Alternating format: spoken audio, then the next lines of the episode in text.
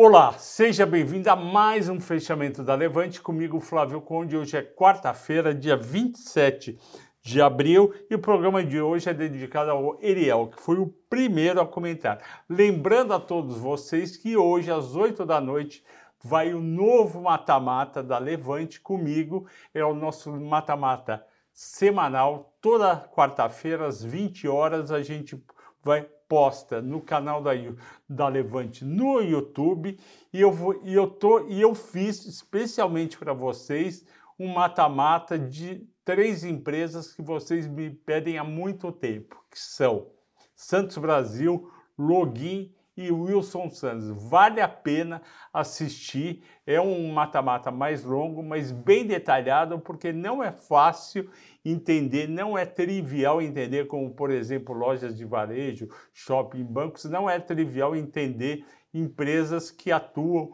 em containers, em logística, em logística portuária em navegação marítima, navegação de cabotagem, assistam hoje, que vale muito a pena, e eu, e eu vou dizer o nome da pessoa que venceu o sorteio do livro Investidor Inteligente, que é um sorteio que eu faço todo mês. Vamos lá?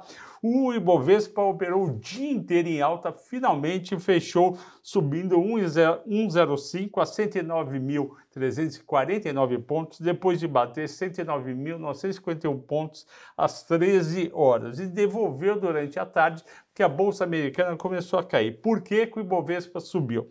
Minério de ferro avançou 2,5% na China e com isso levou as ações de siderurgia e mineração para subir. O IPCA 15 do mês de abril veio alto em 1,73, porém abaixo do esperado, que era 1,85. O mercado gostou, porque o que vale não é o, o valor, é o número em si, mas se veio abaixo ou acima.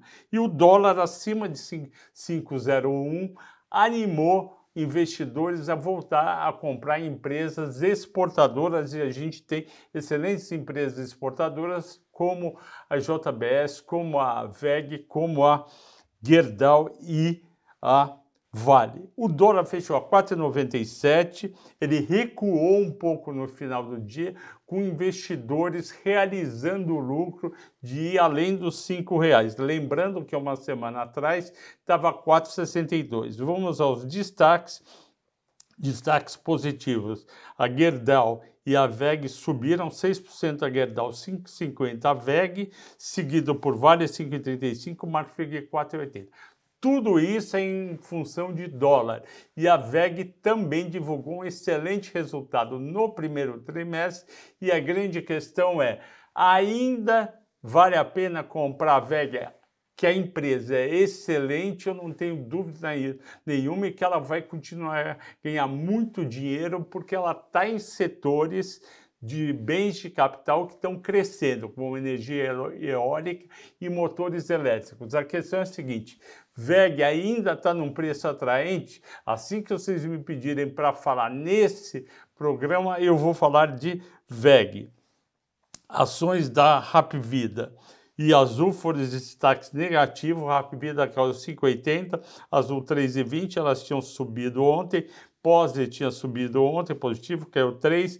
A Cash 3 não tem jeito, caiu 2,5. A Natura 2,4 continuam batendo forte em Natura por conta daquela chamada de resultados de vendas piores no primeiro trimestre. E os assinantes da Levante pediram como destaque a Via. Via Varejo não adianta, a gente vai esperar o resultado do primeiro trimestre para saber os números lá dentro. A empresa não conversa com ninguém. Eu já liguei para a empresa só nesse trimestre três vezes e não me atenderam.